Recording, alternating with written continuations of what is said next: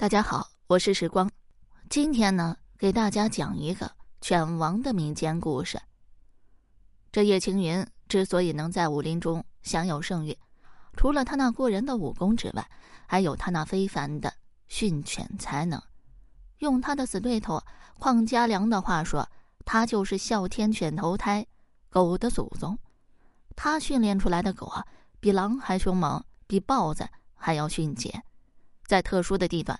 还会仰天而卧，磨背爬行，包围对手以后，数十条狗熊以迅雷不及掩耳的速度发动突然袭击，任一流高手啊也难以抵挡。这武林中人一提起叶家山庄的狗啊，无不变色。这叶家山庄的狗啊，虽然厉害，却从未咬毙过无辜之人，因为叶青云抱定“人不犯我，我不犯人”的原则。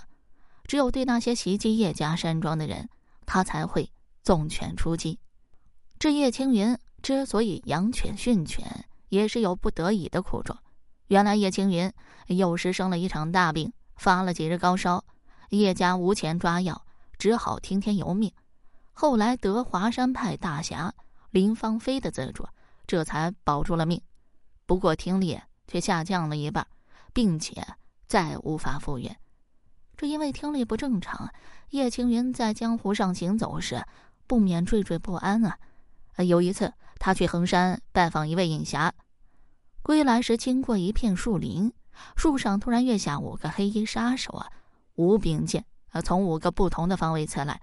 呃，幸亏啊，有两个杀手啊是从他前面进攻的，刚一现身就被他发现了。他反手啊抽出背上的玄龟剑，一招八方风雨。护住了全身要害，只听当当当一阵响，敌人的长剑全部被削断了。黑衣杀手啊，见偷袭不成，将断剑一击向他掷来，转身跃进树林中啊，消失了踪迹。这时已是黄昏，叶青云越想越怕，急忙沿原路返回，在尹霞那里住了一晚，次日一早才离开。一年以后，叶青云在江西境内。再次遇袭，袭击他的还是上次那帮杀手啊！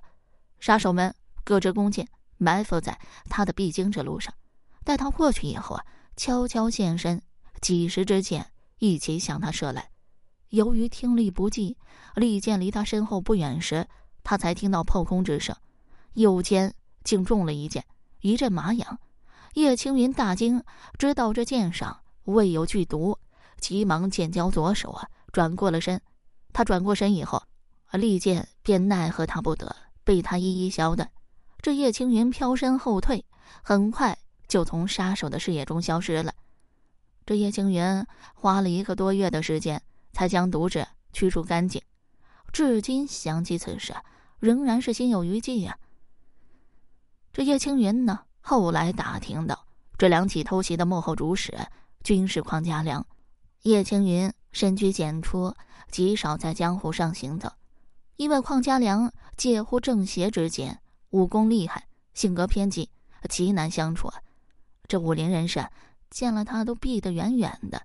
江湖上甚至有传言道：“啊，宁可吃杂粮，莫遇邝家良。”这邝叶两家是世仇。元末群雄四起的时候，叶家的祖先叶志胜和邝家的祖先邝无伤本来是好朋友。后来，叶志胜投靠了朱元璋，这邝无伤呢投靠了陈友谅。朱元璋和陈友谅在鄱阳湖决战的时候，邝无伤乘着烟雾向朱元璋射了一支冷箭。这叶志胜呢听到羽箭破空之声，挥剑挡开了这一箭，然后从士兵手里啊抢过了一张弓，对着箭矢来路啊嗖嗖的射出十几箭。这邝无伤呢中了两箭，落入了水中。被朱元璋的士兵生擒了。后来朱元璋见邝无伤不肯投降，便不顾叶志胜的百般请求啊，将他杀了。叶志胜后来受邝家子弟围攻而亡，邝叶两家从此成了死对头，相互刺杀。两个家系的树枝经过这样不断的修剪以后，不久啊，都只剩下一个成员了。叶青云的父亲临终前才告诉了他这段历史。这叶青云这才知道邝家良暗杀的原因，于是托人给邝家良捎去一封信，希望两家能停止仇杀。邝家良却将送信的人给杀了，说是只要叶青云将一对眼珠让来人带回，两家一定停止仇杀。这叶青云离开了居住地，隐居到了雁荡山，修建了叶家山庄，开始训犬养犬，以犬代耳。他在训犬上很有天赋，很快就取得了空前的成果。这邝家良侦查到他的去向以后，又一次派来杀手啊前来偷袭。但杀手们一接近叶家山庄，百十条狗啊就狂吠起来。听到犬吠声的叶青云抽出剑，便出门迎敌。杀手们见偷袭不成，转身就逃。叶青云一声令下，数十条狗啊，旋风般的追了上去，将杀手们分割包围，纵跃撕咬，咬死了一半的对手。叶家山庄的狗啊，一夜之间名动江湖。许多人携重剑来到叶家山庄买狗啊，用来看家护院。这叶青云呢，很快就富甲一方，娶妻生子。从此，叶青云出门时。前面有狗开道，后面有狗跟随，一有什么风吹草动啊，狗们便会狂吠。这杀手们始终无法得逞啊。这邝家良却并不肯死心，给叶青云下了战书。叶青云呢，很爽快的答应了对方。双方约定请少林寺的广慈大师做见证，在衡山祝如峰以武功了结两家恩仇啊。双方各使长剑。翻翻滚滚，拆了三百余招。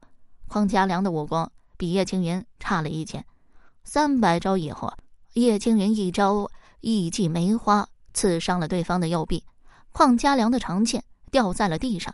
叶青云跟着一招渔船尺速，长剑射向对方咽喉，却听“当”的一声，长剑脱手飞出。原来是广慈大师弹出了一粒石子，磕飞了他的长剑。广慈大师让双方从此罢斗，了结这一桩八十余年的恩怨。叶青云闻言大喜，满口答应。邝家良却不肯答应。广慈大师叹了口气道：“叶施主啊，老衲从此不再过问你俩的事，但我终不忍看邝施主血溅当场啊！”言下之意是，只要不当着自己的面，叶青云便可以放手啊，杀了邝家良。叶青云便放了邝家良。邝家良知道正面对敌非叶青云的对手，又采取了偷袭的策略。但如何对付叶家山庄的那些狗呢？邝家良想了很多办法，譬如多吃狗肉，用狗骨头熬汤洗澡，穿狗皮袄。但这毫不奏效啊！因为叶家山庄的狗嗅到陌生狗的气息以后，同样会吠叫。